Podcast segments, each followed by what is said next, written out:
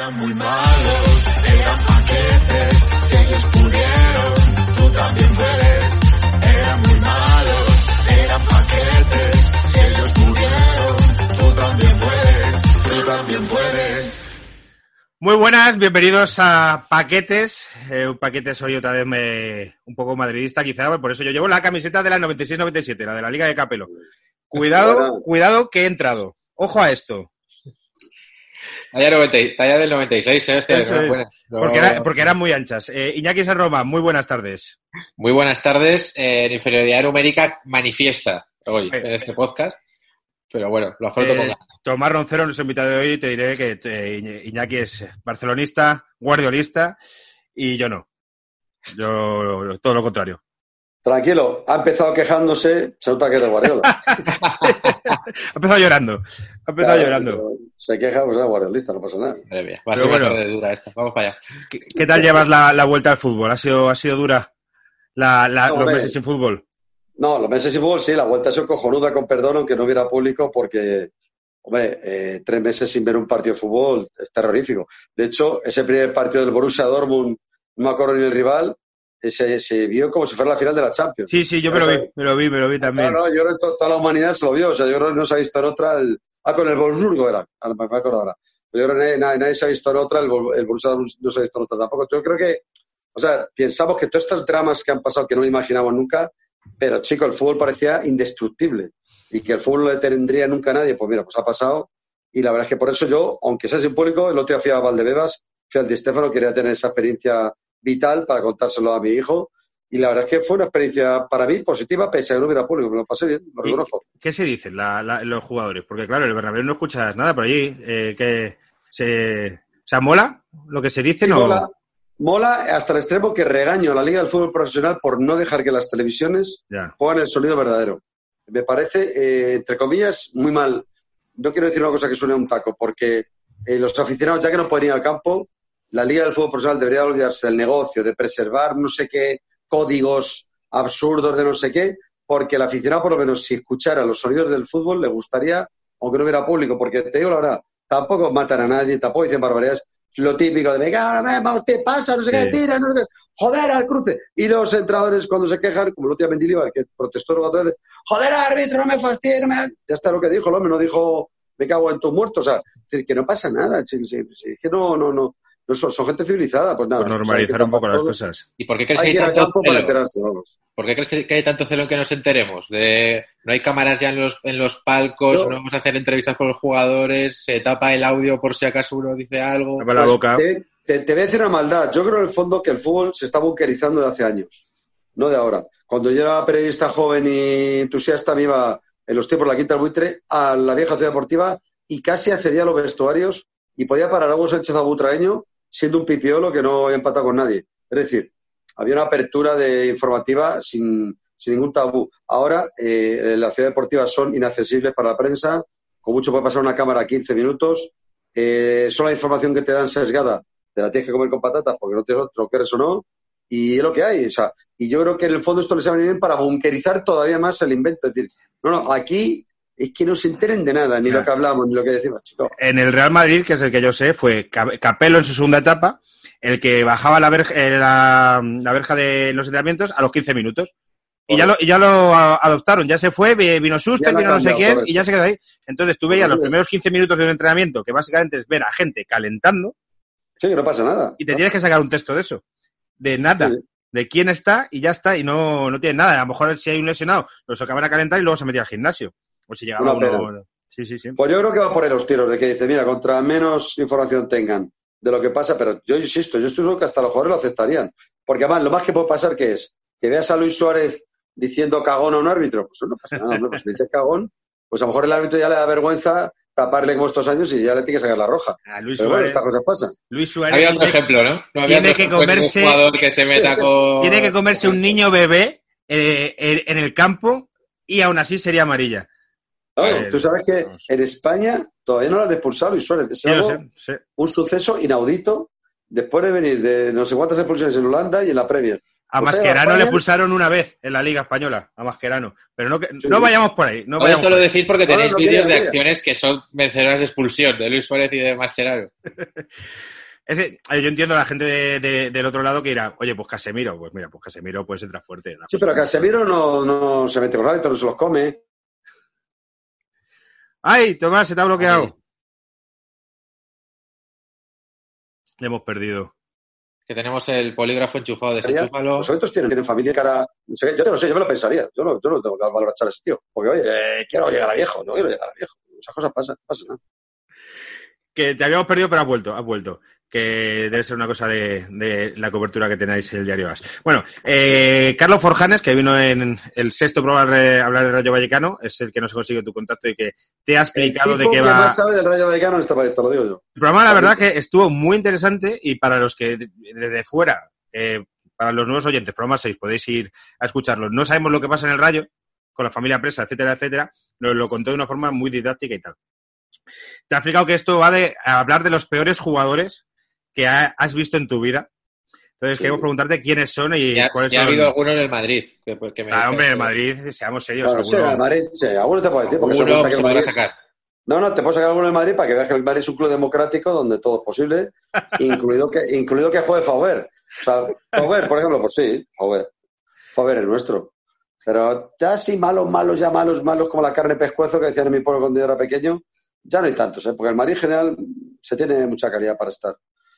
En el Barça, bueno, sí, el Barça, uno que se llamaba Cleo, eh, Rochenbach, Christian Ball, eh, Bogarde. Sí, la verdad es que ha habido tipos curiosos en Barcelona. Y en el, en el Madrid, sí, con- sí, igual no son paquetes, pero ¿quién es el jugador que más te ha decepcionado? Que lo ficharon ¿Cómo y tú ahí que, con cohetes y luego dijiste, hostia, Eso me decepción así profunda. Es que, no, tío, la verdad, los que el Madrid se gasta mucho dinero, es raro que salgan rana, pero sí es verdad que ha habido Kaká. futbolistas que no han estado a la altura, ¿eh? Sí, eh, sobre todo por las lesiones. Prosin- Prosinecki. Prosinecki era una estrella de verdad europea. Yo lo veía a esos tiempos. Le vi con Yugoslavia antes de que la guerra de los Balcanes. Le vi un- una exhibición en el campo del Bayern Múnich con la estrella roja increíble. Y ese chaval, entre el tabaco, que es verdad que el pobre se fumaba tres paquetes al día, madre mía. eh, su, Sí, sí. su ingesta generosa, la misma que tengo yo, eh, esas cosas. Y, y que no se cuidaba, pues al final el hombre estaba de lesión en lesión muscular. Entonces es una pena porque Prosinecki sí que realmente era muy bueno, era buenísimo. Bueno, de hecho, Sineki mira, lo, lo hemos hablado aquí que fumaba en los descansos. sí que sí, no, no, y, y antes y después. Yo fíjate, creo que a Prosinecki solo le faltó lo que me ha contado, que guardaré por, por, por un poco de respeto, porque es un gran deportista de baloncesto histórico de España, que me han contado que la selección española a veces en el minuto 10 de entrenamiento le decía, Mister, tengo un apretón, tengo que ir al servicio y no puedo más. Iba, fumaba un cigarro y volvía. Y no era un apretón. Pero es que no podía aguantar. Joder, eso sí que es decir, coño, es que el tabaco, ¿cómo es posible que con los deportistas le pues es que el que tiene el vicio tiene el vicio? Es, sí que es así. Yo no conozco los vicios, pues todos somos humanos y yo, mira, el vicio tabaco lo tengo, pero que levante la mano que no tenga vicio. Pues oye, chico, pues la gente del tabaco es así. Y Prosinecki le hundió la carrera al tabaco, pues te digo que era muy buen futbolista, muy bueno. Nosotros a Prosinecki yo no le llegué a pillar, el Madrid sí le pillé, pero antes del Madrid no le pillé, entonces nunca había Prosinecki bueno. Se veía Prosinecki que se lesionaba cada dos veces, que uno de los chistes recurrentes de Alfonso Arús en el ataque era que Prosinecki se lesionaba. Y ya luego en el Oviedo hizo un año me- medio decente, pero bueno, lo que tú dices, Kaká, por ejemplo, Kaká fue también una decepción Mira, bueno, bien visto, Kaká, Kaká Deluxe, como de aquel gran grupo originario antes de Fangoria y todo eso, pues Kaká, eh, que era muy bueno, todo lo que tuvieras, pero fue un desastre. A mí me avisaron, ¿eh? Porque, bueno, te lo puedo decir, Sidorf, eh, que es un madridista grande de los que estuvo, que estuvo que porque el Madrid necesitaba liquidez, eh, le conocía cuando estaba allí en Milán y nos dijo un día privadamente, sabíamos todos que Kaká tiene una lesión crónica de, de aductores y tal, y, y no va a poder rendir más de cinco partidos seguidos. Entonces, también Florentino se había comprometido un poco en la campaña electoral de que era una de sus promesas incumplidas, que lo iba a traer porque, digamos, Calderón no lo trajo, pues yo lo voy a traer. Chicos, ya, pero si está lesionado. Pero bueno, se empeñó y yo creo que se arrepintió seguro al, minuto 10 porque es que estaba mal. Que el chaval, pues porque es muy profesional el chico, es buen chico, Ricardo. Pero que vez que estaba lesionado siempre, le dolía mucho ahí y no podía, no podía hacer nada. 100 millones de pavos. Fueron 100 millones de pavos, que es mucho dinero. Fue el año que Madrid fichó muchísimo ese verano. Fue cuando llegó Florentino en la segunda etapa. Bueno, fichó a Cristiano, a Benzema, a Kaká. Hombre, Benzema y Cristiano A Xavi. Xavi Alonso, Albiol y Arbeloa. Xavi- Es que, claro. Xavi Alonso Arbeloa más que amortizado, incluso Albiol bien amortizado. En realidad, el, el único fichaje rana que salió tiene narices fue acá. Porque, fíjate, te hubieras quedado a Robben, porque la excusa para, para vender a Robben es que Robben era muy frágil y que Sí. para eso mejor traer a Kaká. Por Robben, en el Bayern Múnich, de unos años gloriosos. Y no se lesionó tanto como aquí. Con lo cual, mira, te quedas a Robben, te ahorras el dinero que te ahorraste con Kaká y encima hubiera ganado más. Bueno, no pasa nada. Y-. Se fue Snyder, Whisky Snyder, que le llamaban, ganó la Copa Europa y ya dijo, yo ya, yo ya he terminado. Y ya se Escucha, dedicó a engordar y... Y gracias a la parada de Casillas en Johannesburgo, yo estaba allí ese día, a Robben, porque yo te digo, si Holanda gana ese mundial, Snyder le hubieran dado el balón de oro. O sea, el Ese Madrid- balón de oro, y no quiero decir nada, eh, los votos solo de la prensa, fue el primer balón de oro que juntan prensa, seleccionadores, entrenadores y tal. Solo de, si fuese eh, sido la votación normal del balón de oro, lo ganaba Snyder, que ese año había ganado todo y había llegado a la final Exacto. del mundial. Y lo ganaba Snyder y segundo quedaba Iniesta, tercero Xavi y cuarto Messi. Pero metieron los votos de todo y ganó el balón de oro Messi porque el voto español se divide entre mucha gente. No, pero aparte de todo, es que ganó el balón de oro Messi, porque nadie que en Barcelona, con todo respeto para mi amigo que está aquí, eh, nadie en Barcelona tiene valor a decir que hay alguien que es mejor que Messi un año. Que no pasa nada, porque tío, o sea, yo he hablado con amigos de Messi y me han dicho a él le carga el exceso de halago porque eso lo ha hecho débil. Tal cual. Yo estoy dando una exclusiva. Dice, a mí la- el exceso de halago me ha hecho débil. Por eso Cristiano me ha ganado y el Madrid varias Champions y varios valores de oro. Porque aquí pierdo y me dicen que soy el mejor. Dice, con lo cual me he relajado. Dice, sin embargo, los del Madrid son muy grandes, porque aquí Cristiano se relajaba dos días y le silbabais. Por eso el Madrid es el club más grande de la historia. Y por eso Messi, su- y le pasó a Maradona, su gran cruz en no haber jugado nunca al Real Madrid. Porque ahí sí hubiera alcanzado la excelencia. Porque sabes que el Madrid tienes un día malo, pasa lo de Anfield y yo le sigo a Messi, porque sabe el Madrid, ¿por qué no? Porque aquí en el Madrid es a ganar. Aquí no es, ah, el mejor, pero ¿qué mejor? Gana y luego eres el mejor. Si pierdes, no eres el mejor. Pues Messi, haga lo que haga, le van a decir que es el mejor en Barcelona. Por eso se ha acomodado en la derrota y por eso el Barcelona es un club, es un pulidor de fútbol ahora mismo el Barcelona. Me quedo con, con esa frase, la gran cruz de Messi es no haber jugado en el Real Madrid. Me mola. supuesto, no te quepa la menor duda. No te quepa la menor duda. Eso la Maradona. Igual, o te lo dice. Maradona lo dice. El Madrid, ojalá, me llamaba Gardel, Gardel era Ramón Mendoza. Ojalá Gardel hubiera convencido a mi gente, que tuviera Nápoles, el Madrid, que el Madrid más grande. El Madrid, el Madrid me aplaudió en el Bernabéu. Yo estaba ese día, ¿eh? La única vez que aplaudí en mi vida al Barcelona. Metió el, el gol que regateó a Agustín, esperó a Juan José, lo estampó contra el poste de mi amigo Sandokan y la metió. Y yo tuve que aplaudir porque como um, un tío que me encanta el fútbol por encima de todo, tuve que aplaudir aunque fuera el Barça. La única vez en mi vida que aplaudí al Barça. Porque dije, este tío es la leche. Y Maradona me consta que ese aplauso le llegó al alma. Pues yo tengo que jugar aquí, pero no puedo ser. No puedo ser. ¿Quién te habría gustado más ver en el Madrid? ¿Maradona o Messi? ¿O otro? Maradona. Maradona. Maradona. Mira, del Barça te lo digo. Maradona, Víctor Valdés, no hubiera importado tampoco, y Busquets. Esos Hombre. futbolistas. Hombre, Ah, y te, y te digo otro, y Puyol. Puyol. Puyol le respeto muchísimo como persona, como deportista, y Puyol además es un tío que me ha demostrado que siempre al Madrid lo ha respetado, incluido la etapa complicada donde estaban de gresca salvaje los dos clubes. Puyol, cada vez que le han preguntado por el Madrid, ha sido respetuosísimo y no olvidéis lo que le hizo a Piqué con el mechero famoso en el Bernabéu, que eso solo hace un capitán. Venga, venga. Pero ¿sabes por qué lo hizo? No porque se las quisiera dar de qué, qué buen chico soy, porque él sabe que el Canu también al Madrid cuando ha ido le han tirado cosas. Y te le digo, eh, que déjate, te vas a jugar al fútbol y no te hagas ahora la víctima, que tampoco te, te han dado. coño. Porque Una cabeza, una cabeza de cochinillo, que cómo metes eso en un estadio. Eso es Pues claro, Es que Puyol estaba allí ese día y dice, eh, Gerard, ¿qué vamos a decir nosotros? Joder. Imagínate esa, esa sobremesa que unos amigos en Barcelona están comiendo un cochinillo y uno dice, ¿no hay huevos? a meter la cabeza. Yo creo que Sí, eso llevaba pensado estaba- desde cuando fichó Figo seis meses antes, ¿eh? Es como de, No, pero- volverá pero además- y le tiraremos en la cabeza. No, no, pero además tienes razón, porque estaba cocinada. Pues Sí, yo siempre sí, he dicho, de, de broma entre amigos, digo, hombre, tú vas a la carnicería, compras una de cochinillo y la llevas a una bolsa de condiscreción y la tiras. Es que estaba perfectamente cocinada, con lo cual, efectivamente, eso fue en un restaurante y con discreción, oye, mira, que nos ha sobrado una bolsa para, para comer en casa. Y se Veas, veas la cabeza de Ya, cochinillo y va al perro. Oye, de ver al perro. Bueno, te Ya digo, que vas a ya delinquir, está- comes bien antes, ¿no? O sea, No, y además ya estaría, a lo mejor ya estaría un poco sucia, pero es que está bien tostadita, es que da ganas de echarle un bocadillo, estaba, estaba de buen ver el cochinillo. ¿no? Eh, aquí en Paquetes muchas veces hablamos de jugadores malos y mucha gente nos dice jugadores de los 2000 y de los 90. Pero también en los 80, y tú que ya, ya trabajabas en aquella época, ahí tenías que ver a buenos tarbuos. Y además Sí. que no había tele eran los periodistas los que decíais, este es malo. ¿De esa época recuerdas alguno que... Había que ahora, quizá, ¿no? ¿Puede ser? Que, que era un fútbol más- que, era- que en los 80 había un fútbol como más rudo y tal. Y había Sí. más- O sea, para empezar, no había la técnica de ahora. Mira, ahora que han puesto con el confinamiento muchos partidos vintage, como digo yo. Eh, mi hijo, que tiene 17 años, eh, me daba vergüenza porque no podía rebatirle. Me decía, papá, qué mal se jugaba en tus tiempos. Claro. Es que, claro, nos hemos mal acostumbrado a lo que vemos ahora. Es que técnicamente el fútbol de ahora es impresionante respecto a lo que había antes. Claro, antes te salía, pues eso, un, Maradona, un, un Chuster, un Juanito, un, un Butragueño. O sea, joder, es que con el balón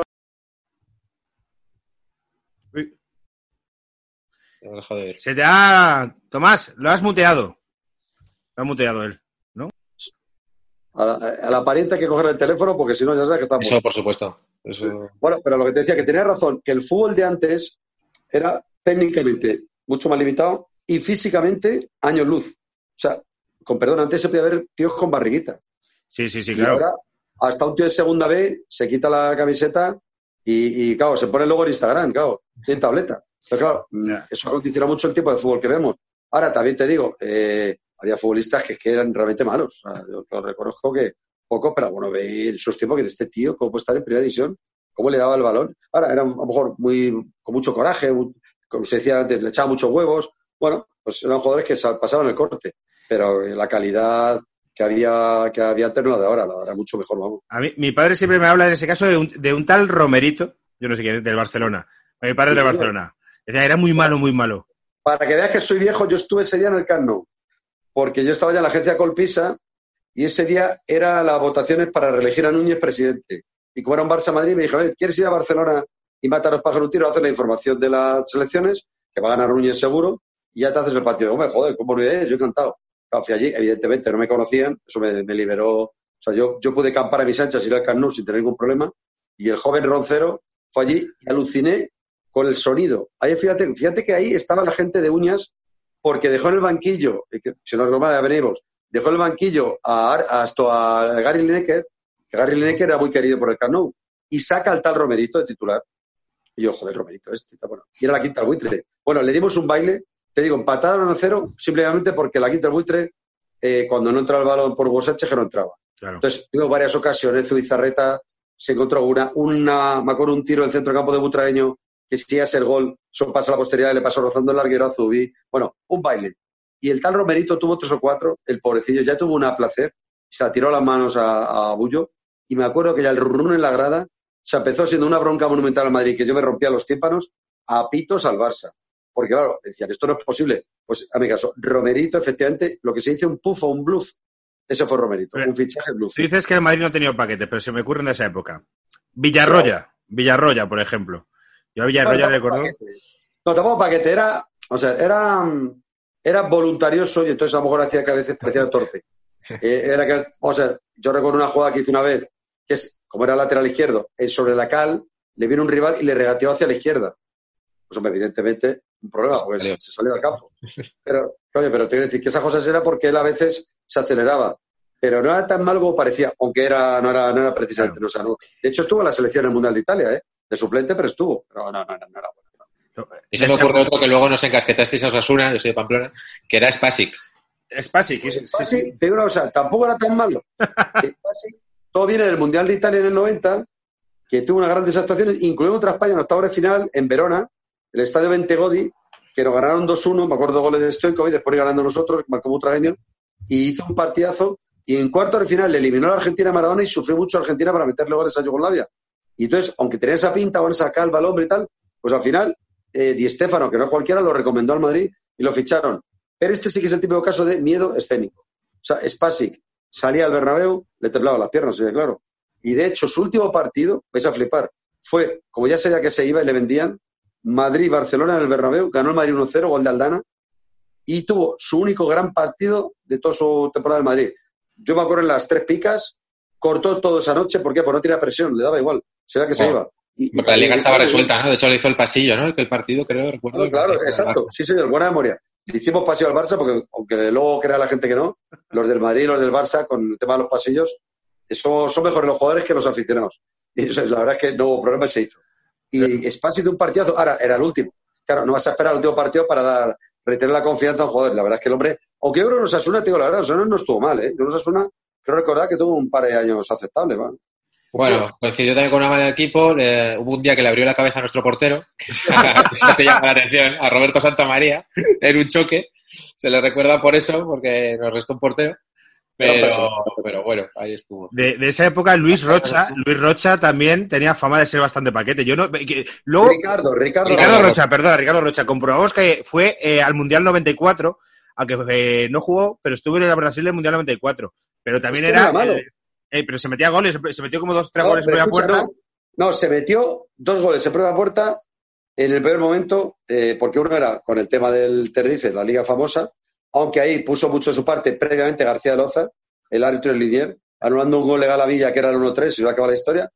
Y luego con el gol con el Torino en la Copa de la UEFA, la noche de eh, Fausto recuerdo porque ahí ganamos 2-1, se mata el pobre Juanito, y el partido de vuelta juega Roche, se mete un gol en prueba de que nos elimina de la UEFA. Bueno, pues si tú quitas esos dos goles, en serio, lo puedes mirar, en el AS, que en todos los partidos era un 2 o un 3 de, de puntuación. Se salía. Y era un tío aplaudido por la grada. Pero claro, se mete dos autogoles de ese calibre, Claro. pues se acabó el tema. Pero no, no, de verdad que no era malo. De hecho, por eso le convocaba a Brasil. Pero insisto, elegía mal los malos días. Los elegía mal. La UEFA cuando era la UEFA, cuando la UEFA molaba. Iba- Ay, claro, claro, Europa y claro. ahora que, que juega todo Dios. Cuando, cuando de la UEFA al Madrid le eliminó el Odense, que esa, esa la vi yo de pequeño y esa fue dura, ¿eh? Y la Copa Europa, cuando la jugaba solo el campeón de liga, y el segundo, tercero y cuarto, que luego de la Champions de ahora, jugaban la Copa de la UEFA, que por eso yo siempre digo que las dos UEFA que ganó el Madrid con la Quinta y el Buitre eran dos Copas de Europa. Porque tenías que eliminar al Anderlecht, que era con el sí fuera el mejor equipo de Bélgica, eliminaban al Inter, que era el gran equipo de Italia junto a la Juve o al Milán. O sea, ahí eliminabas a los buenos. Pero claro, era, era otro formato de competición. Sí, sí, es verdad, sí, es verdad. Eh, tengo que sentir contigo en una cosa, eh, Tomás, porque dices que lo del pasillo, que joder, que siempre se ha sido caballero y tal, pero te voy a poner un ejemplo de que ahora quizás está con mucha tontería y al revés, además, que es cuando el Barça le tenía que hacer el pasillo al Madrid por ser, creo que era el campeón del Mundial de Clubes. Sí. Sí. Y se negó y dijo, no, es que el Madrid no quiso cuando tal. Joder, antes eso pasaba, ¿no? En los 90 de repente se hacían los pasillos, no había, no había problema, tal. ¿No crees que ahora se está como crispando mucho eso y parece como que es como del enemigo ni Sí, nada, pues- se está recrudeciendo pues- demasiado? Y esto la razón, está exagerado. Yo creo que, fíjate, y me incluyo ahí, ¿eh? Yo creo que influye mucho hasta, hasta las tertulias televisivas. O sea, yo que estoy en el chiringuito, ¿qué ocurre? Que ahí ya ves dos bandos tan, tan radicalizados, Madrid y Barça, que yo creo que ahora quieren evitar que el bando rival, como que, con perdón, como que se cachondee. Claro. Es decir, en, en aquella época se entendía como un gesto señorial y se agradecía, sin más. Ahora sería, ¡eh, mira! Os joroba, ¡eh, mira el pasillo! Ahí Sí. todos, claro. Entonces, claro, el, el- el receptor, o sea, la víctima, entre comillas, dice, mira, pues si te vas a cachondear encima de mí, pues el pasillo te lo va a hacer tu padre, con perdón. Entonces, eh, yo mismo reconozco que siendo un defensor de los pasillos, ya este último que tú, el que tú dices, no me acuerdo cuál era que nos tenía que hacer el, el Barça, que no lo hizo, y entonces el siguiente que tenía que hacer el Madrid, yo me negué. Cuando Claro. me preguntaban, digo, vea, vamos a ver, si el Barça lo hubiera hecho el año pasado, perfecto, pero no lo ha hecho, pues ahora que le den morcillas, que sé que no es la mejor medicina, decir, y tú más. Pero por desgracia, lo que tú preguntas está bien tirado, porque antes, ¿verdad? Se aceptaba así, pues en el 90, el Barça efectivamente lo hizo el Bernabéu el día aquel del gol de Aldana, en 2008, no hace tanto, hace 12 años, Sí. la, la liga aquella que el Madrid le sacaba no menos que 18 puntos al Barça de Xavi, Messi, Eto'o y compañía, que yo tuve Sí. mucho mérito. con- 4 4-1 en el Bernabéu fue, fue aquel día.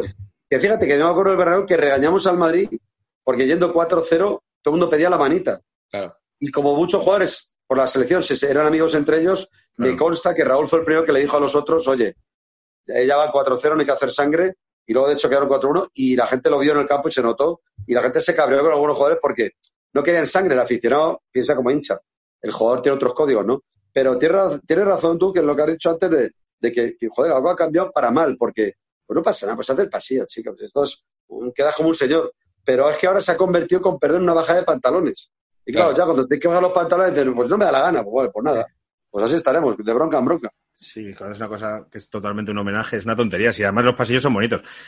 Yo me acuerdo de aquel pasillo del 4-1, que lo que fue, que fue un pasillo muy ancho y los jugadores del Madrid, en vez de pasar, fueron Sí, final, de- Correcto, saludando a los lados. cierto. saludando a los lados. Estaba Raúl, que estaba en selección, el capitán del Barça de aquella época, me imagino sería, no, no sé si Puyol, sería el capitán. Puyol, yo creo que Puyol ya. sí. porque so- Sí, que son está colegas eh, que cenan juntos, pues, pues intentar hacerlo así. Pues no, no estaba ese rollo que se, de los últimos años de el pase- que si es una cosa, ya ves, una cosa bonita. Yo, qué sé. Yo voy tirando futbolistas mientras Iñaki te va a hacer preguntas. Fe- Federi- Federico Magallanes. Ese fue uno que jugó el... Re- Es que de de este nos lo han pedido que hablemos muchas veces, pero es que yo creo que ni llegó a debutar con el Madrid. No, no, es que yo tengo, no, seguro. Oficialmente no juego en el Madrid. Puede que juegue alguna pachanga o algún partido amistoso, Ahí no, no me jugó mi. mi- mi Yo creo que luego se fue al Sevilla y fue de estos otro Sí, Faco bueno. se fue. Yo creo que cuando Camacho fue entrenador del Sevilla, si memoria no falla. Pero en el Madrid nada, un desastre, un desastre, Sí, sí. malísimo. Es que Un esto- tal Acosta, también me acuerdo más, más atrás, un tal Acosta también en el Madrid, igual, que vino y tal, y no jugó ningún partido oficial. Es que claro, Freddy Rincón, acordaros, Freddy Rincón. Freddy Rincón, en Colombia era la- una especie de James como ahora, pero un desastre, un desastre. Físico lamentable, no James, pierna. James tampoco ha salido bien, ¿eh? El primer año, que metió más de 10 goles y más de 10 asistencias, muy bien. Pero de eso hace ya mucho, ¿eh? Pero yo sostengo que es que tampoco le han dado confianza, sobre todo Zidane.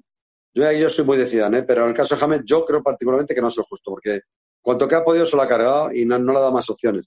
Todos los futbolistas se pueden equivocar, personal o futbolísticamente, pero chico, un tío con talento, yo siempre le daría una segunda oportunidad. Él se lo ha hecho a Marcelo. Zidane que ha hecho con Marcelo, recuperarlo para la causa.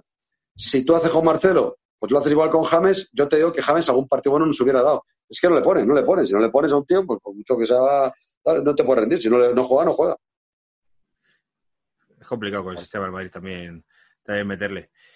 Eh, Eh, Yo yo, qué te iba a yo te iba a preguntar, no sé si tienes algún jugador más, Álvaro. No, no, yo voy metiendo, tú vete Ah, vale, vale. yo voy metiendo de, de No, que, que nombrabas, que nombrabas el chiringuito. Te queríamos preguntar un poco cómo es la, cómo es la cocina de- del programa. O sea, eh, luego, o sea, ¿os lleváis bien? Esa es la, pre- la pregunta, yo creo que se hace todo el mundo. No, él la pregunta al millón Iñaki y, y mira, yo que voy casi todos los fines de semana a las peñas del Madrid, bueno, menos ahora que con el tema del COVID lo hemos suspendido, ya, ya cuando pase el verano creo que podremos empezar otra vez. Esa pregunta me la hacen y con razón. Oye, pero a mí, Roncero, cuéntame, esto es un guion. Y yo siempre digo, vamos a ver, si fuera un guion, ¿tú crees que podría funcionar? Porque yo tengo una teoría. Eh, cuando las cosas se ven sobreactuadas, Claro. no te las crees ya. Entonces, digo yo, mira, yo siempre hablo por mí. Digo, mira, yo me presento ya a las pruebas a las 12, ¿no? Pues a las 12 menos 10 me siento, la maquilladora me maquilla cinco minutos, voy allí, saludo a los tertulianos y muchas veces me entero de quién ha ido y ya me- no sé Pedrol con qué va a arrancar. Puedo intuirlo por la actualidad que hay, pero no lo sé porque yo con Pedrol no hablo durante el día. Él hace su guion, su historia con los chavales que trabajan ahí. Con Juanfe, con Edu Aguirre, con tal, o sea, con la gente que trabaja, sí. Y ellos saben de qué va la escaleta y de qué todo. Pero los tertulianos, y yo hablo por mí y no creo que me, que me equivoque mucho, yo no hablo nunca con nadie hasta que llego allí.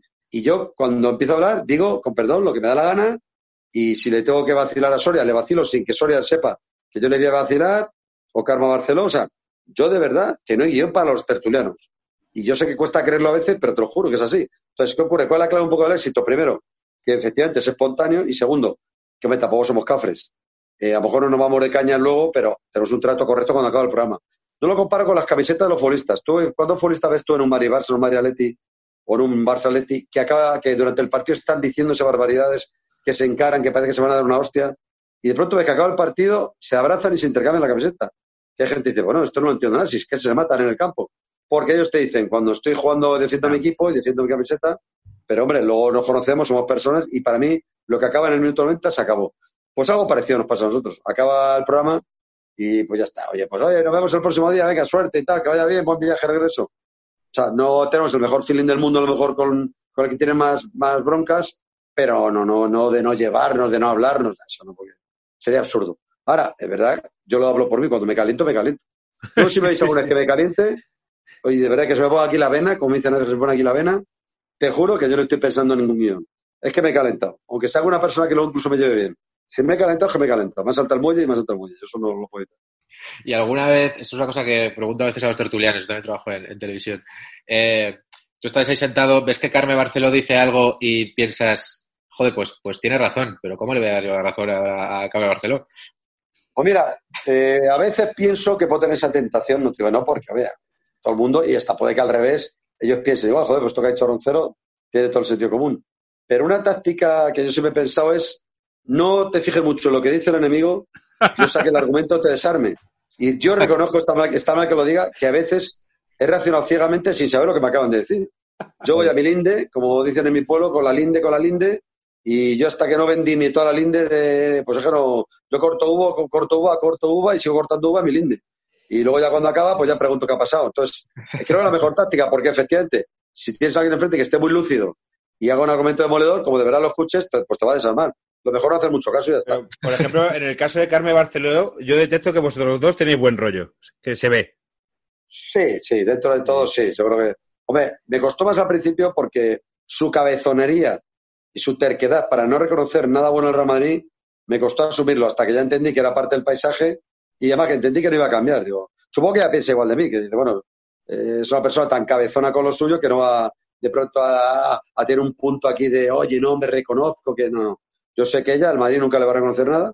A mí igual me cuesta con el Barça, no lo voy a negar. Bueno, pues en esa estamos, como lo sabemos los dos y sabemos de qué palo vamos, Claro. bueno, a partir de ahí, porque verá que luego a nivel personal, nada, una chica maja y tal, hombre, tiene ese efecto genético de, de nacimiento, el ser del Barça de esa manera, pero bueno, ¿qué le vamos a hacer? Es perfecto. Nada, pero bueno, sí verá que, sí verá que nos aguantamos, nos aguantamos. A mí me flipa cuando Cristóbal Soria lleva un disfraz o algo. En plan, él termina el partido de Madrid a las 8 y se pone a pensar. Y me imagino llamando al equipo de producción, necesito que consigáis una caña de pescar, un gorro de no sé qué y tal. Y eso me, me- me flipa, tío. Es decir, pensar, No te este tío- duda. Yo siempre le digo, de pero Soria, tú eres un actor. Y yo siempre cuando me preguntan, bueno, digo, yo creo que es un grandísimo actor. Digo, porque es que de verdad, digo, no me Sí, quiero sí. que tú te creas de verdad todo lo que dices. Sí, yo digo, porque digo, yo de hecho, este, hasta Pereola a veces le permite cosas que seguro que a los hermanos no nos permitiría. Porque él hay veces que en ese, con ese tono socarrón andaluz de Bacile del el ese villano que dice él, y hay veces que, se, que hay jugadores del Madrid de los que se ha burlado, pero burlado. Sí, sí. Y yo sé que si de un jugador del Barça, así a bote pronto, pronto me burlo de esa manera, Pererol, y con razón seguramente me diría, oye, Roncero, te has pasado. Pero él se lo deja porque al final ves que está haciendo un show. Y yo creo que hasta los futbolistas, fíjate, te digo, que creo que hasta los futbolistas del Madrid se lo toman a coña, estoy convencido. Porque a veces algunos les sondea y dicen, ah, eso ya se va a jugar, es un, es un showman. O sea, no le toman en serio, porque claro, si no te cabrearías. Fíjate a mi pobre Vinicius, cachondeo se trae con él. O sea, que por Eso eso sí. el día del, el día del Barça, cuando metió el gol, además con ayuda de Piqué, inestimable, reconozco que para mí fue como un orgasmo. Digo, mira, que meta el gol Vinicius con, con Piqué ayudando para que entre, es un, un sueño que dice nunca se va a cumplir y se ha cumplido. Digo, pues eso me encanta, porque claro, ese día Soria estaba para pocas bromas. El Pero día bueno, que Soria eh, cuenta en la boda de Sergio Ramos que se fue a los coches de choque y que están los jugadores del Madrid y dijeron los jugadores del Madrid, ven aquí, ven aquí. Y, se- y se- y los coches chocones lo llama él. Y él, él contando de su manera que no podía decir que no. Y que se metió y que Lucas Vázquez le daba, que le daban no sé qué en los coches de choque. Era una historia de surrealista, todo surrealista. Pues seguramente era verdad, pero ya te lo digo yo, le chocaban de vacile, porque Claro. yo sé que los jugadores del Madrid no se lo toman como un tío que va a tirar con bala y que este tío como un día me lo encuentre se va a enterar. No, porque saben que es un vacilo. O sea que yo por eso al principio me calentaba más, con el me calentaba menos porque digo, yo mira, pues ya tengo una edad, voy a calentar por sabiendo que el tío está haciendo su show. Anda, que diga lo que quiera. Nosotros respondemos ganando Champions y ya está, cada uno con su terreno. Ya está.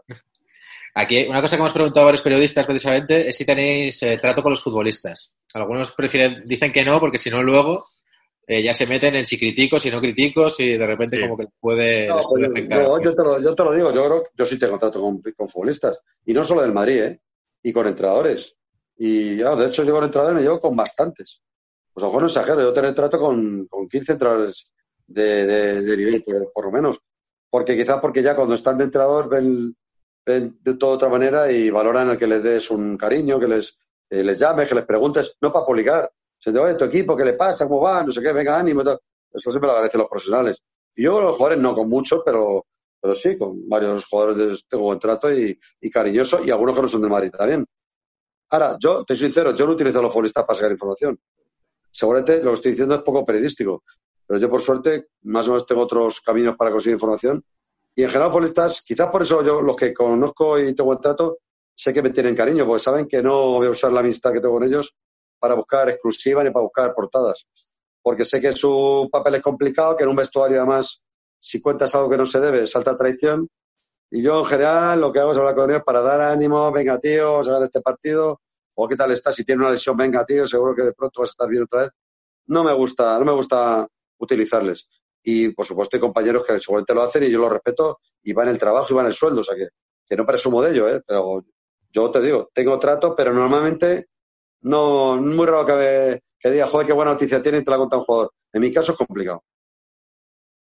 Las famosas filtraciones de, de los once y todas estas cosas de... Correcto. Que ahora con WhatsApp es tan sencillo como que den la alineación y un jugador enfadado que sea suplente manda un WhatsApp. Las filtraciones pones. son muy sencillas y las pones, sí, sí. Pero los clubes, te digo, los clubes cada vez son más eh, estrictos con eso y si se filtra y sale una web, te digo, hay entrenadores, no digo todos, Zidane, ya sé que Zidane no lo va a hacer, pero hay entrenadores que en un momento dado han pedido móviles a los jugadores en el vestuario A ese móvil.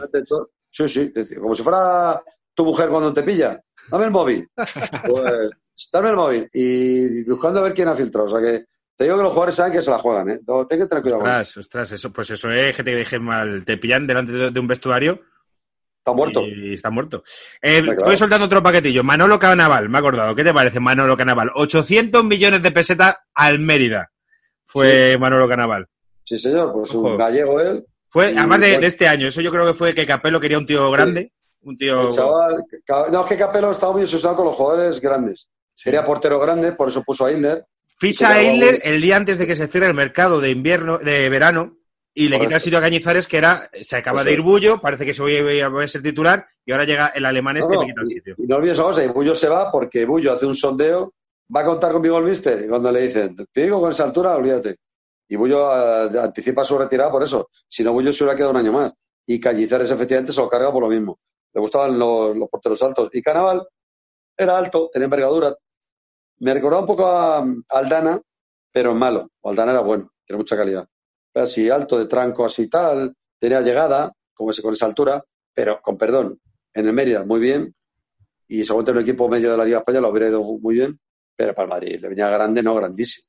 El chaval no tiene la culpa, simplemente le ficharon donde no debían. Pues, el Madrid no podía tener un jugador como Canaval Sí, que sí. no daba el nivel, así de claro. Vamos, 800 millones de pelas en aquella, en aquella época era, Era un dinero, era un dinero. era, era pasta. Sí, en el Madrid no llegó ni a jugar. No llegó ni. O sea, no jugó ni un Ahora minuto. mismo, partidos oficiales no recuerdo. No, no, no, no. Te lo digo yo que estoy mirando, un metro noventa y cinco, eh, tío. Si es que medía eh, poquito menos que Felipe Reyes. Claro, no, no, es que era, era perfecto a lo mejor de segundo pivot, de cuatro, jugando de cuatro bien.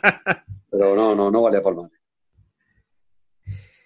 Bueno, eh, más paquetes que tengo es eh, Claudimir Víctor. Ese era también de los años derecho. 90. Este tío vino Sí. eh, como si fuese Cafú. Porque no, es que no, te lo explico, justo has tirado la bala buena. El Madrid lleva tres veranos de traer a Cafú. Y siempre, como pedían una barbaridad de dinero, Mendoza nunca se atrevió a dar el paso. Y a Mendoza alguien le dijo, tranquilo que este es tan bueno como Cafú y te va a salir muy barato. Lo fichan creyendo que es el nuevo Cafú. Curiosamente, el día del trofeo Bernabéu, en su debut, se sale de una actuación gloriosa, todo el mundo diciendo, ¡oh, la leche! No volvió a jugar bien al fútbol. O sea, no sé qué le pasó esa noche, si es que le iluminaron, le hicieron un injerto. Pues ese día parecía el nada más. Pues a partir del siguiente partido completaron un petardo. Pues un fichaje totalmente fallido. De, de estos fichajes te voy a hacer una pregunta. ¿Qué jugador del Real Madrid que tú sepas ha estado a punto de, y te voy a poner un ejemplo, eh, ha estado a punto de fichar por el Madrid y al final no ha sido y se puede haber salido? Te pongo el ejemplo de Roy King. Roy King estuvo fichado por el Madrid. Yo, es que yo, yo trabajé en el Real Madrid eh, varios años. De hecho, tú y yo coincidimos en, en- en aquella época. Yo trabajaba en el departamento de comunicación. Hasta que Claro, pues decía yo que me sonaba mucho tu cara. Tú, y yo, tú y yo eh, coincidimos, recuerdo una noche, en la peña Olaf el Vikingo, eh, que estuvimos tomando copas, tú y yo, eh, Toñín el Torero, Cherichev, padre, y estuvimos tomando copas y nos lo pasamos muy bien.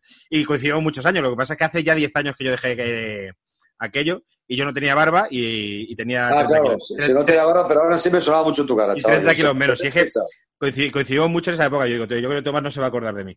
Bueno, el caso es que Roy Keane estuvo fichado por el Madrid, pero Roy Keane pedía un año y medio en Navidad y el Madrid le ofrecía seis meses y al final se fichó a Gravesen. Entonces, eh, no, no sé si se llegó a salir en prensa, y- y- o lo estoy contando yo, que Roy Keane iba a jugar en el Real Madrid. No, tan claro como lo he dicho tú, no. No, pues mira, ya lo digo yo, Roy Keane estaba hecho para el Real Madrid y porque yo me encargaba de hacer los perfiles de, de ciertos fichajes. Eh, ¿Qué jugador que tú sepas que estuvo a punto de fichar por el Madrid y al, fi- al final no, dirías, ostras, este tío, porque Fábregas también estuvo a punto de fichar por el Madrid alguna vez. Pues Y- mira. Dos años, yo creo, además, Fábregas, sí. sí, sí. Pues mira, Fábregas, Patri Vieira, David Villa. David Villa estuvo- Villa tuvo dos años seguidos. Bueno, uno directamente. Bueno, te digo más, David Villa estaba cerrado todo y vas a alucinar. Todo es porque la gente, que da igual el nombre, eh, le dice en Madrid, bueno, pues tienes un, un millón y medio de, de euros de, de la comisión del fichaje. Y dice, bueno, pero un millón y medio neto. Le dice, no, no, tendrás que pagar los impuestos, bruto.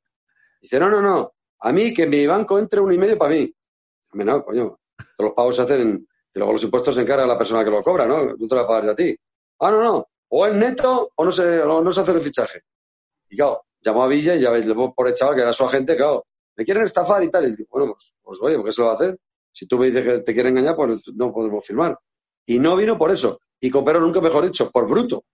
Porque Qué decirle a la pena. gente, mira que eres bruto. Coño, pues como todos en la nómina nos pagan un dinero y luego, luego tienes que pagar Hacienda. Coño, es que. Y no, no, yo que limpio para mí. O sea, solo falta decirme lo que lo dijo, dármelo en, un, en un- En una bolsa del corte inglés. Una bolsa del corte inglés. Pero claro, no entendió, entre el bruto y el neto no entendió la diferencia. Bueno, pues, pues Villa, te aseguro que estaba hecho programa. Que fue el año que se. Si, si fue ese año o el anterior, porque fue un año que recuerdo que sonó mucho, pero al final se fichó a Benzema y es cuando Villa firma por el Barcelona. No, eh, Benzema viene el verano siguiente. Pues fíjate, fíjate, el Real Madrid con ¿Sabes Villa y Benzema. Es el verano 2008, es lo que te digo yo. Esto Vale. verano 2008. Y el siguiente cuando viene Benzema, que ya viene con el, con el carro de oro, con Cristiano y, y Kaká, Isabel Alonso y compañía. Eso. Fue- Es que, eh, estas cosas de la hemeroteca, el otro día me acordaba de las elecciones que gana Florentino. Eh, las anteriores las gana Ramón Calderón y se las gana a Villarmid, a Juan Palacios y no recuerdo, bueno, pero eran como y a Baldasano. Y recuerdo que Sanz, y hace, ¿verdad? que, eh, que, Valda- eh, no, que Juan Palacios iba con tres fichajes. Iniesta, que aquí dice, joder, si hubiera jugado en Madrid. Joaquín, que dice, bueno, y Pablo Ibáñez, que ahora lo ves desde años y dice, pero Pablo Ibáñez, madre mía, Pablo Ibáñez, ¿cómo, cómo podía ir a una candidatura ese, ese, ese chico? Pablo pasa es Ibáñez. que es verdad que Iniesta y Joaquín eran buenas, Sí, sí, buenas sí. apuestas. Yo me acuerdo porque eso, ¿sabes por qué era CETEN? Porque esos fichajes los apalabró personalmente Camacho. Camacho Ah, era el director deportivo, entre comillas, Claro. de la candidatura de Palacios. Yo me acuerdo porque nos montó una rueda de prensa en el restaurante La Dorada a dos días de las elecciones, creo recordar. Y nos dijo, bueno, esto es como todo, sin demostrarle, pero yo os digo, a los periodistas que fuimos allí, que si ganamos eh, pasado mañana en las elecciones, eh, eh, Iniesta, Joaquín y Pablo serán jugadores del Real Madrid. Y me Pablo. acuerdo que, de hecho, se notó que era verdad porque pasaron dos días y ninguno de los tres dijo nada. Fíjate que Iniesta hubiera sido hasta lógico que en Barcelona le hubieran obligado a hacer un desmentido tal. Claro. Pues él callado. ¿Por qué? Porque verá que Iniesta, una de sus aspiraciones, cuando todavía no había pegado el petardazo como grandísimo futbolista, es jugar al Real Madrid. Porque Iniesta, no lo olvidemos, con Mangala era suplente. sí, Y Iniesta sí, sí. sufrió, hasta, Iniesta, Sí, hasta incluso- que pega el, pegó el petardazo en la Eurocopa del 2008 con Luis Aragonés y a partir de ya Guardiola llega al Barça y le pone. Pero hasta el 2008 Iniesta no era ni mucho menos titular indiscutible del Barça, ni mucho en, la, menos. en la final de 2006 de la Champions jugaba Van Bommel, de hecho, en vez de Iniesta. Joder, Madre mía, que eso, eso es una declaración de intenciones en toda regla, poner a la bombera de, ante Iniesta, ¿eh? Oye, Sí, Tomás, no, Ca- pero, tienes razón, Sí. por eso Iniesta, el Madrid supo tocarle en esa época porque eh, de verdad hubiera habido una posibilidad seria de ficharle. Pero bueno, al final no. Y de hecho, yo conozco al padre y conozco a su tío, bueno, su tío es Madrid y Iniesta también. Y su tío, es, que es un hombre, un 1,95, un 4x4, y te aseguro que ese hombre no es que sea madridista, lo siguiente. O sea, yo soy un aprendiz al lado de ese. Y me lo dice siempre, dice, joder, que a mi sobrino la faena es que al final Madrid no, no se fijó en él, porque es verdad, no es culpa de, de Iniesta, es culpa del Madrid. El Madrid, por lo que sea, no, porque le verían físicamente débil, yo qué sé. Claro. No lo quisieron fichar. Y yo sé que se arrepintieron luego pasados los años, claro. Claro. Oye, ahora que hablabas de Camacho, ¿que, que ¿por qué Camacho nunca ha triunfado como entrenador con las de veces que ha estado en el Madrid y tal? Y, y parece que es como. Bueno, para mí- Dos para veces. mí ha el. Para, para mí ha triunfado como entrenador de la selección, que lo hizo muy bien. Como entrenador de. Sasuna triunfó. Y para mí no triunfó en el Madrid las dos veces por honesto. Me explico. La primera vez, no lo olvidéis, no empezó la temporada. No empezó, sí, Está- efectivamente. Lorenzo Sánchez Juan Nieva, él tenía un preparador físico que se llama Juan Carlos Lorenzana, de su máxima confianza, y le trataron con perdón como si fuera el, el chico de la compra. Es decir, el dinero se lo daban a Camacho, pero a él le hicieron un contrato basura. Y entonces, eh, el hombre decía, hombre, soy el preparador físico de la María, me tenéis que pagar algo más. No, es lo que hay, no sé qué. Se lo dijo a Camacho y como Camacho muy bravo, fue al vicepresidente Juan Univa y le dijo, oye, esto será una broma, ¿no? No me dejas, entiéndelo, José y tal. No hay problema. No hay confianza mutua, mañana pod- podéis buscar entrenador, eh, renuncio. Y se quedaron a cuadros, pero ahí demostró Camacho que mata por los suyos. Y os aseguro que era su sueño en ese momento. Y Y luego vino, vino, Tosak. ¿A sustituirle puede pues- ser? No, Puede Tosa en esta ocasión no, yo creo que fue Hiddink. Hiddink. Hiddink. Fue Vale. Hiddink, porque esto, porque esto Vale, vale, fue, después, después de ganar la séptima cuando Heikes y todo eso. Bueno, pues al final vino Hiddink. Es verdad, Hiddink, madre mía. Sí, sí, Claro, sí. Hiddink, que con él ganamos la Intercontinental, el gol de la Guanís Sí. es con Hiddink de entrada. Bueno, pues, y luego su segunda etapa, él empieza con los Galácticos. El verano que fichamos a Ronaldo, al gordito, al gran Nazario. ¿Y qué ocurre? Que Camacho, lógicamente, se lo dice hasta Florentino. Oye, pon un poco aquí de orden, porque estos sabes cómo son, los Galácticos. Ah, no, miento, fue dos años más tarde. Ya estaba Beckham también. Estaban todos, o sea, estaba Beckham, Ronaldo, Zidane y Figo, estaban los cuatro. Y le dice, mister, pon mano dura que esto ya se ha demorado. ¿Os acordáis que en 2004 el Madrid ya había empezado a fracasar? Sí, sí, sí. Porque, porque fracasa Queiroz sí. y el fracasa Queiroz, el Florentino quiere mano dura y madridismo. ADN madridista, vale. Camacho es perfecto para eso. Claro. Pero es que la pretemporada, ahí se ve eh, que los galácticos eran muy buenos, pero había un peaje que era... Que se los, lleva, se los lleva a Jerez, creo. En vez de llevárselos a Austria por ahí, se los lleva a Jerez. Correcto, correcto. Y mira, y hay una nota muy buena de, ese- de esa concentración, como ahí, eh, ahí se ponen, porque veo también campo de golf, no estaba Bale todavía, ¿eh? Y se escapaban a jugar al golf, pero bueno, Camacho hacía la vista gorda. Pero por las tardes hacía un buen entrenamiento duro, intenso de físico. Y entonces empiezan a dar vueltas al campo corriendo, un trote no muy tal, pero con, con intensidad para sudar. Y empieza a ver Camacho que a partir de la segunda vuelta, Ronaldo, cuando llega al mitad del campo, da un rodeo por la línea del centro del campo, por la cal, y se incorpora. O sea, se, se ahorra medio campo.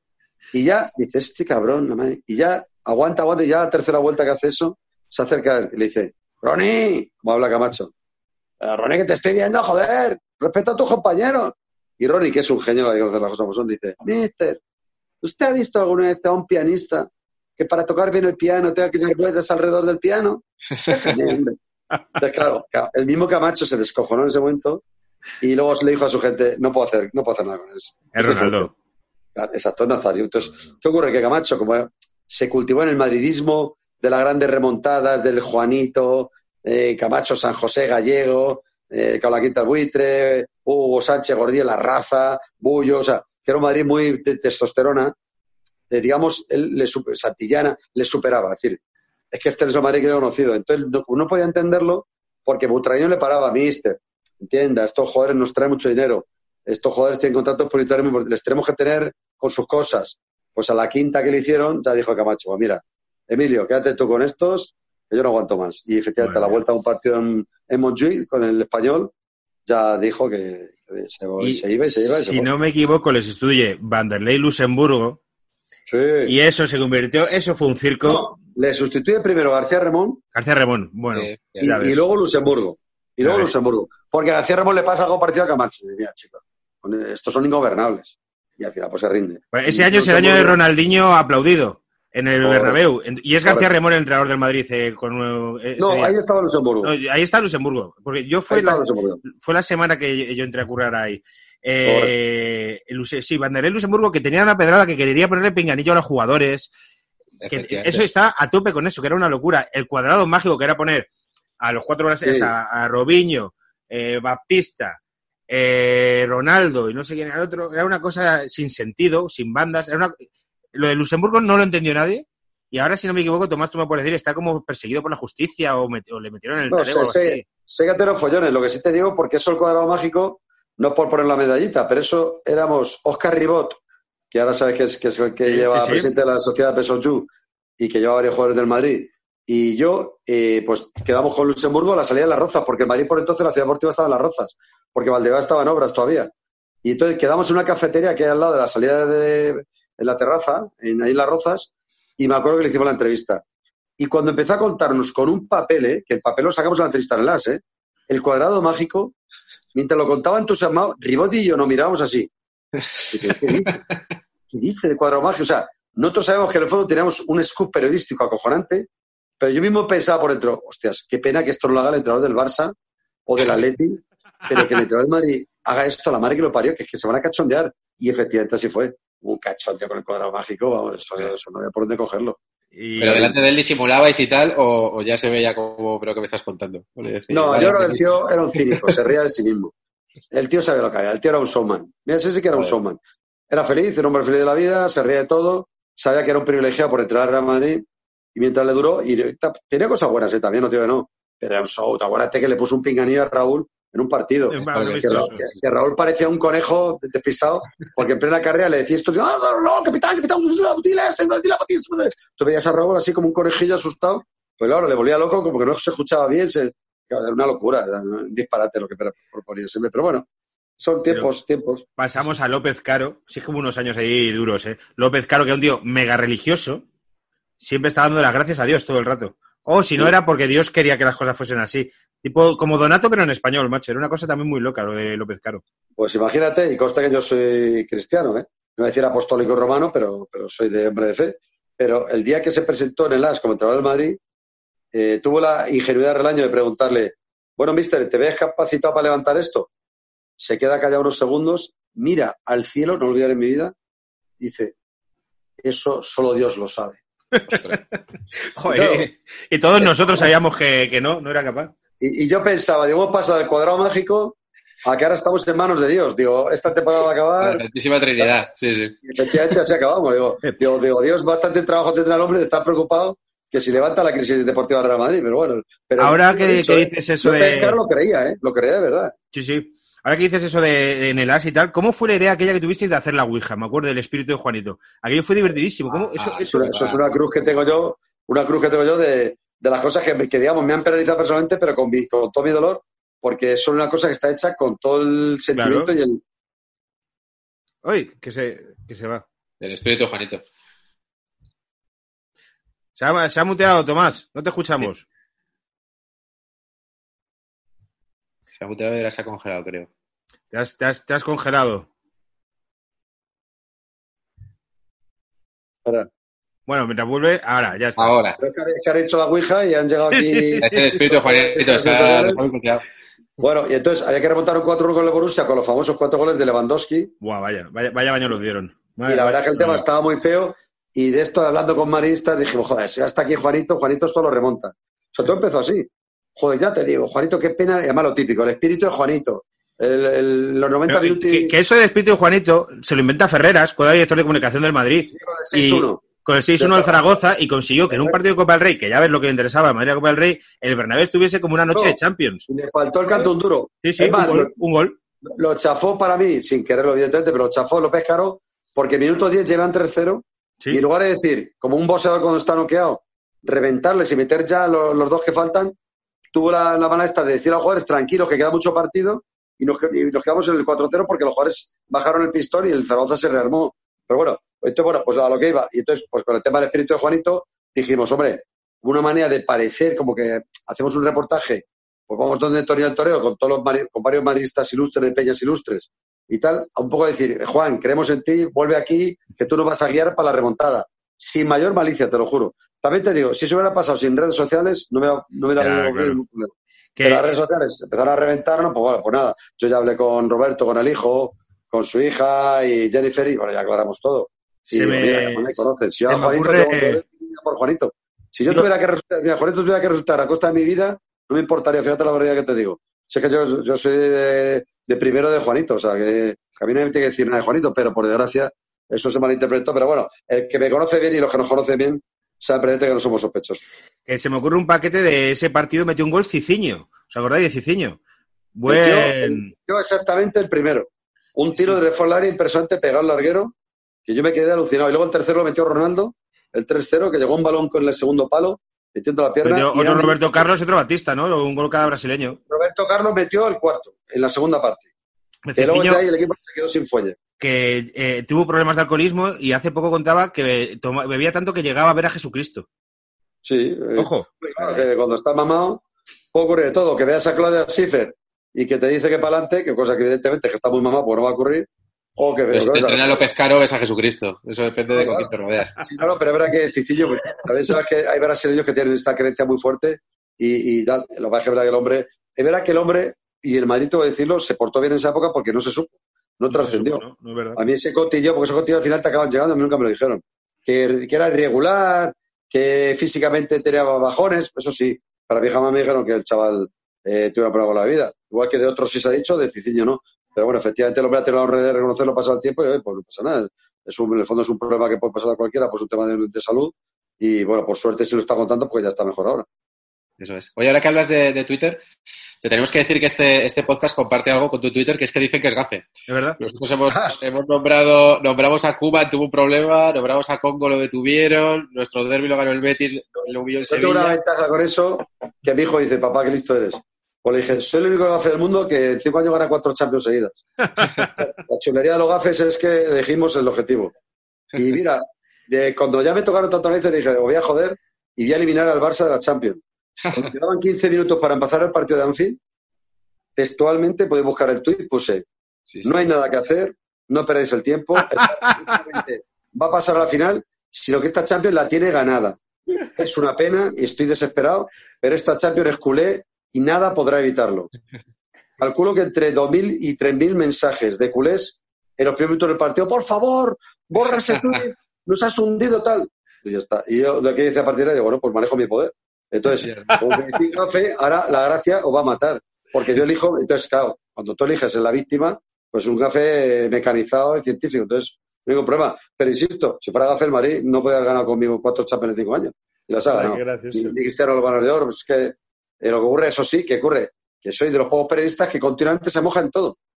Porque muchos de los que me dicen gafe, por cierto, yo he visto sus tweets y ponían lo mismo que yo. Vamos Real, vamos a ganar. Y luego perdi- a lo mejor hemos perdido el partido. Pero ese, como el hombre no es conocido, ah, no se autodenomina gafe, me llama gafe a mí. Pero no se autodenomina gafe a que también ha costado a la Madrid y vamos a ganar. Claro, es el, el premio del glamour de estar ahí que te conocen. De que Bueno, eso es en pero- primera línea. Pero, Pero yo te no lo tomas- prueba porque me lo toma cachondeo, yo lo tomo muy bueno.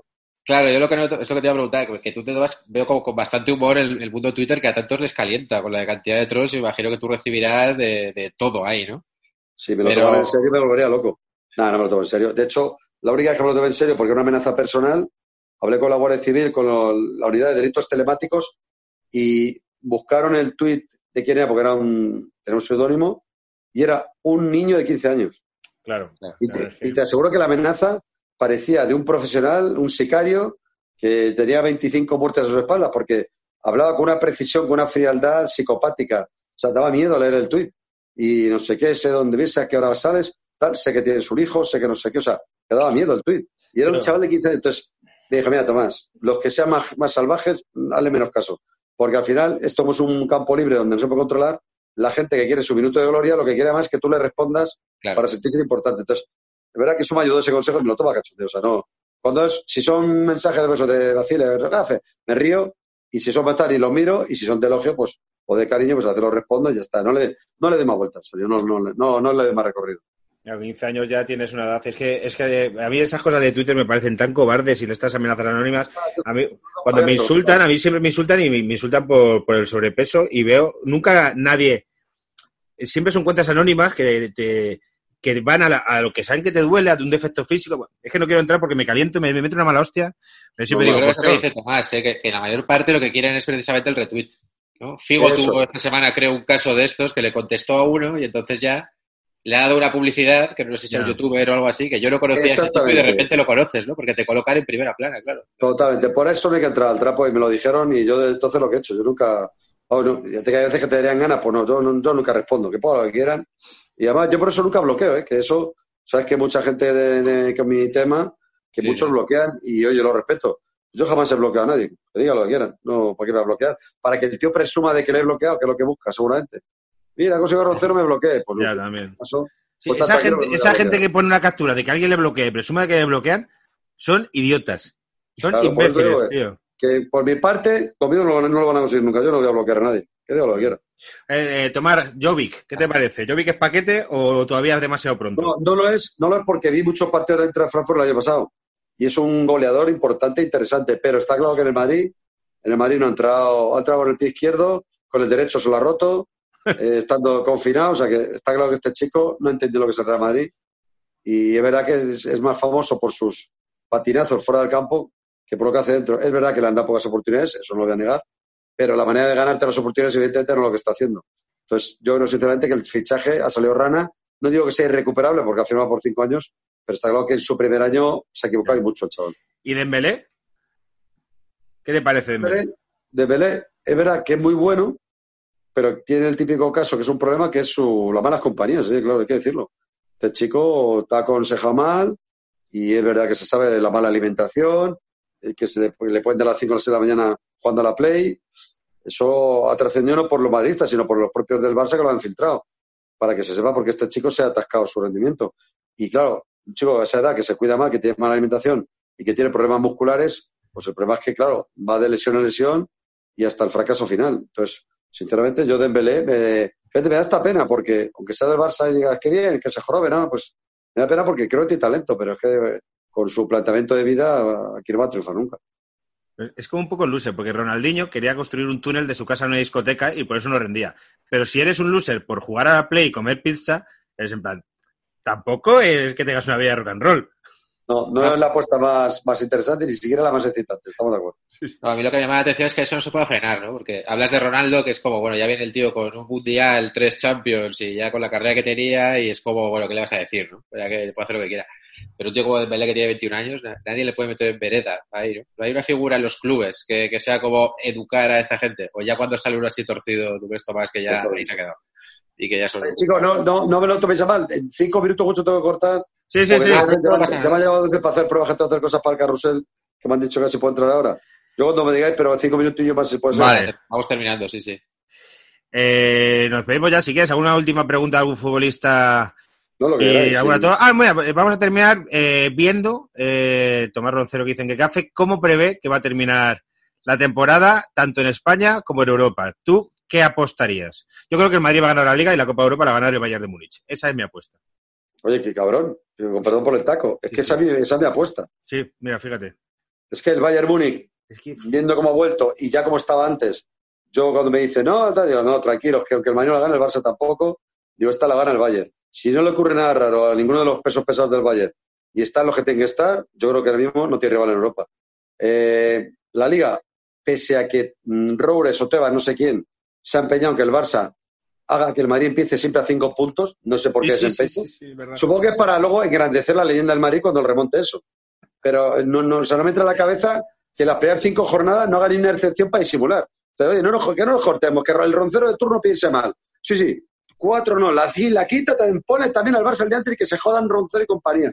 Y si puede ser la sexta también, el Barça siempre un día antes y venga a meter presión al Madrid con cinco puntos. Venga, pues nada.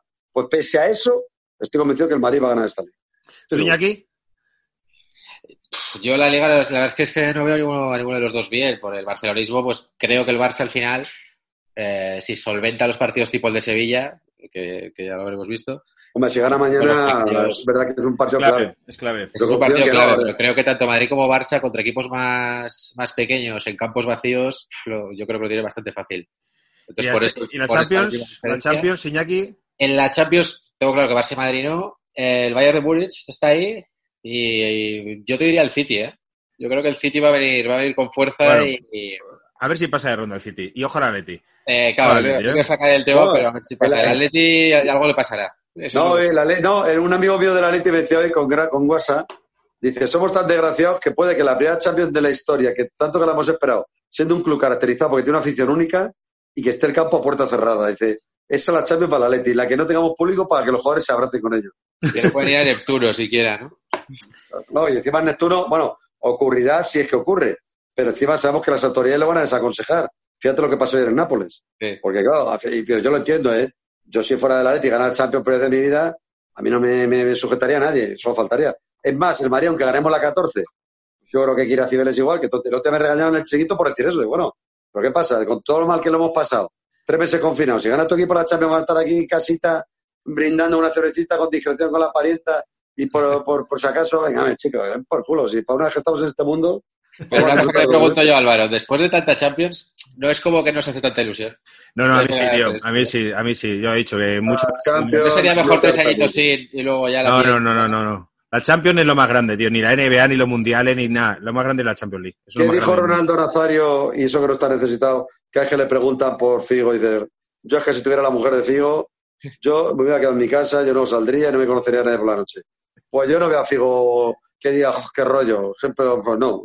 Figo está feliz con su mujer, con, con, con con la Len, que es magnífica, simpática, educada, guapísima. Pues es que ganar la Champions no te puede hartar, es que no te puede hartar. Es que lo más Ah. grande, es verdad. O sea, el Madrid, además el Madrid está identificado con la Champions por historia, es así. Ganó las cinco primeras y los últimos años ha ganado otras cuatro. Es que, es, es que la historia del Madrid es la historia del Champions. ¿Qué le vamos a hacer? Eso Yo es. sé que hay gente que pensaba que con la blanco y negro famoso se acababa la historia del Madrid, llega el color y tenemos más Copa de Europa en color que en blanco y negro. O sea que Sí. eso es Ganado Madrid. siete de las últimas 21, un tercio de los últimos 21 años. Una de cada tres en los últimos 21 años. Ahí lo dejo. totalmente. Totalmente. Me dicen que, estos son datos y soy que soy el primero. Bueno, Tomás, te dejamos trabajar. Muchísimas gracias Sí, por, muchísimas por gracias, estar nosotros. Creo que ha sido divertidísimo el programa, que ha quedado muy guay. Yo estaba muy a gusto con vosotros, soy buenos compañeros de viaje. E Iñaki, aunque sea el Barça, es un caballero, te voy a decirlo un tipo, tipo, bastante guay. Y tú con tu camiseta histórica de la garra de Kelmer no te puedo decir nada. Ahí está, ha entrado, ha entrado. Tengo, un calor, tengo una ganas de quitármela y ponerme una camiseta. no te puedes no. Muchas gracias. Un ventilador y todo. Bueno, Tomás, muchas gracias a todos, paquetes. El placer ha subido, cuidarlo mucho, ¿eh? Hasta, luego.